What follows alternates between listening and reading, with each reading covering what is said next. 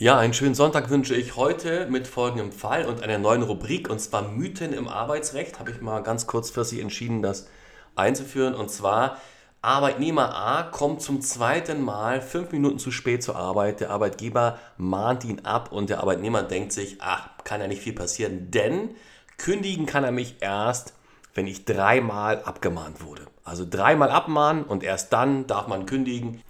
Um diesen Mythos im Arbeitsrecht, der sich hartnäckig hält, geht es heute. Ja, viel Spaß beim Zuhören. Sie hören Rechtsanwalt Andreas Martin, Fachanwalt für Arbeitsrecht. Arbeitsrecht einfach erklärt. Viel Spaß beim Zuhören. Ich steige mal so ein, wenn man sich den Fall jetzt anhört, vielleicht nochmal, der Fall ist jetzt nicht besonders clever gewählt, weil es gibt hier auch nochmal Mythos, aber das, da will ich nicht extra eine Folge draus machen dieses zu spät kommen wird immer als der klassische Fall für eine Abmahnung gesehen. Und äh, oft wird man, glauben viele Arbeitnehmer, oh, zweimal, dreimal zu spät, dann hat die Sache sich erledigt.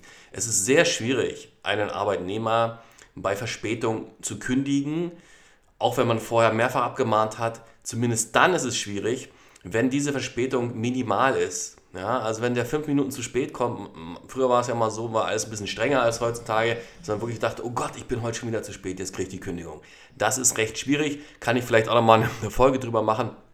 Aber heute geht es um den arbeitsrechtlichen Mythos, muss der Arbeitgeber dreimal abmahnen, bevor er kündigen darf? Ja, kurz, die Antwort ist nein, es ist so nicht richtig. Und zwar aus mehreren Gründen. Zum einen ist es so, man muss sich von der Vorstellung lösen, dass der Arbeitgeber immer abmahnen muss. Aber der Normalfall ist die Abmahnung. Es gibt so oft so bestimmte Sätze, die fallen sehr oft beim Arbeitsgericht von Richterseite häufig und dazu gehört zum Beispiel, dass der Richter bei einer verhaltensbedingten Kündigung immer sagt, ja, bei einem steuerbaren Verhalten des Arbeitnehmers muss der Arbeitgeber zuvor abmahnen. Das ist absolut richtig, ja, aber es gilt nicht für jeden Fall. Das heißt, eine Abmahnung setzt erstmal eine Pflichtverletzung voraus. Das heißt, wenn ich jemanden abmahne als Arbeitgeber, muss der gegen arbeitsvertragliche Pflichten verstoßen haben. Zum Beispiel hat er die Arbeitszeit nicht, vielleicht nicht richtig erfasst, vielleicht auch nur fahrlässig. Dann liegt ein Verstoß vor oder es gab bestimmte Anweisungen. Ja, von mir aus auch, nehmen wir mal die Verspätung um eine Viertelstunde. Der Arbeitnehmer hätte um so und so viel Uhr zur Arbeit erscheinen müssen, kommt zu spät. Der Arbeitnehmer hat entgegen klaren Anweisungen die Kasse, die ihm anvertraut wurde, offen stehen lassen und so weiter. Alles Mögliche ist so denkbar, was an Pflichtverletzungen hier passieren könnte und das kommt dann in der Praxis recht vor. Es muss eine bestimmte Schwelle vorliegen, also bei minimalen 30 Sekunden zu spät abzumahnen, halte ich für problematisch. Ja? Das, das heißt, diese Pflichtverletzungen müssen ein bisschen eine gewisse Schwelle überschreiten. In der Praxis ist das nicht so oft das Problem, aber ich kann Ihnen eine Sache sagen. Wenn Sie eine Abmahnung erhalten für eine absolute Lappalie, also hinter einer Abmahnung steckt immer meistens jedenfalls eine Botschaft, dann ist die Botschaft ganz klar, der Arbeitnehmer, der Arbeitgeber will sie loswerden. Das ist die Botschaft hinter dieser Geschichte. So, das heißt, man kann kurz festhalten, Arbeitgeber dürfen abmahnen, wenn eine Pflichtverletzung vorliegt.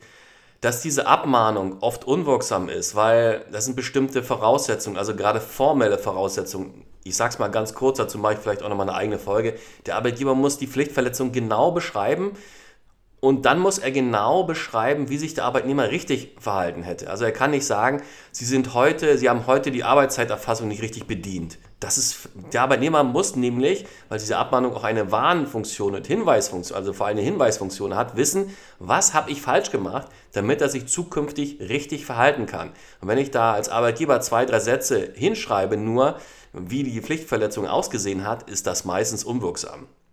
Das ist nochmal ein anderes Thema. Also Pflichtverletzung, Abmahnung.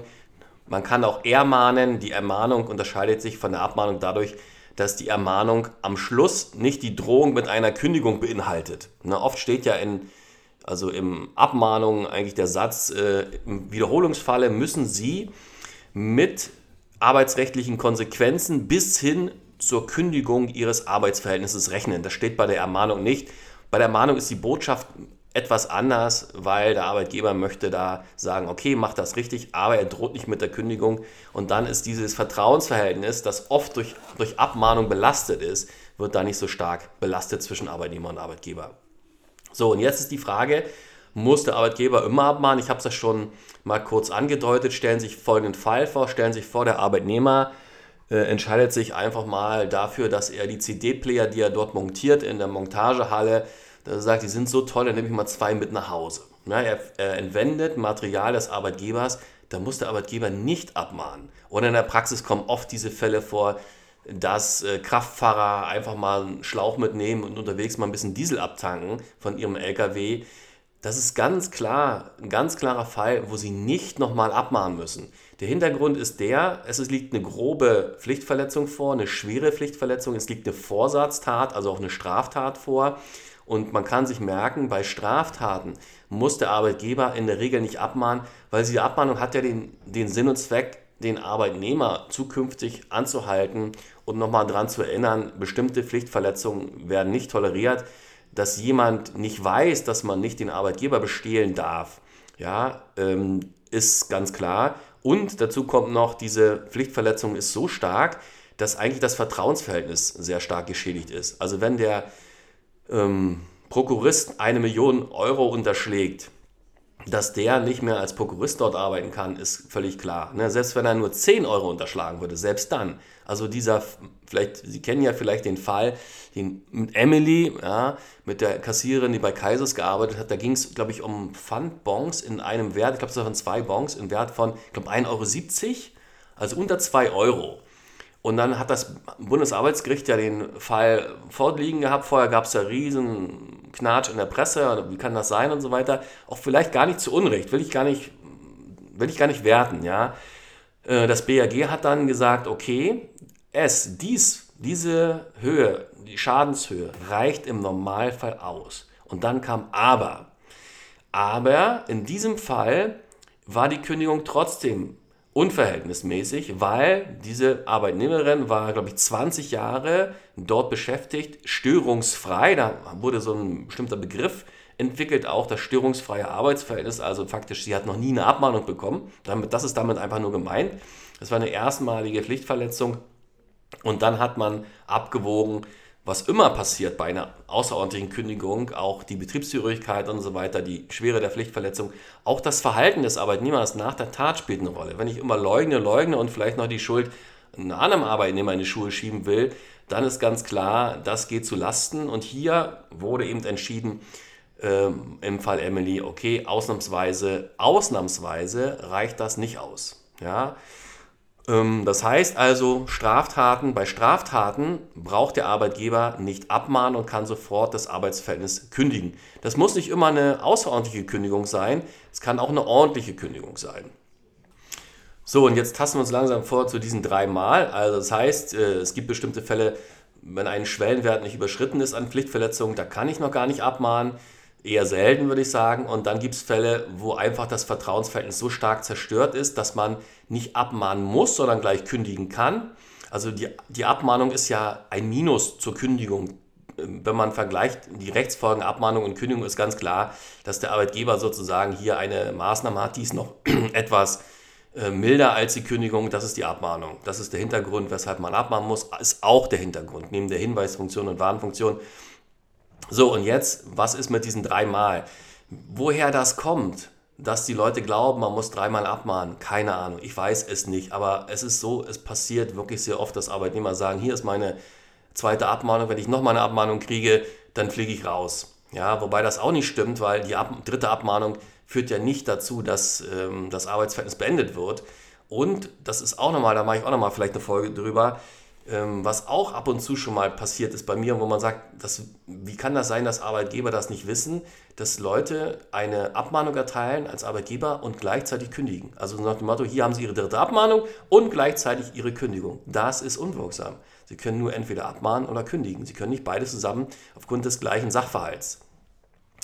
So, das heißt jetzt, äh, es gibt, gibt diesen Mythos, aber es ist unrichtig, weil, Sie müssen sich, auch, müssen sich das auch so vorstellen. Stellen Sie sich vor, Sie kriegen eine Kündigung, weil Sie eine Viertelstunde zu spät kommen. Dann bekommen Sie einen Monat später eine Abmahnung, weil Sie unfreundlich gegenüber einem Kunden gewesen sind. Wobei, die Abmahnung möchte ich gerne mal sehen, die ist wirklich sehr, sehr schwierig durchzusetzen.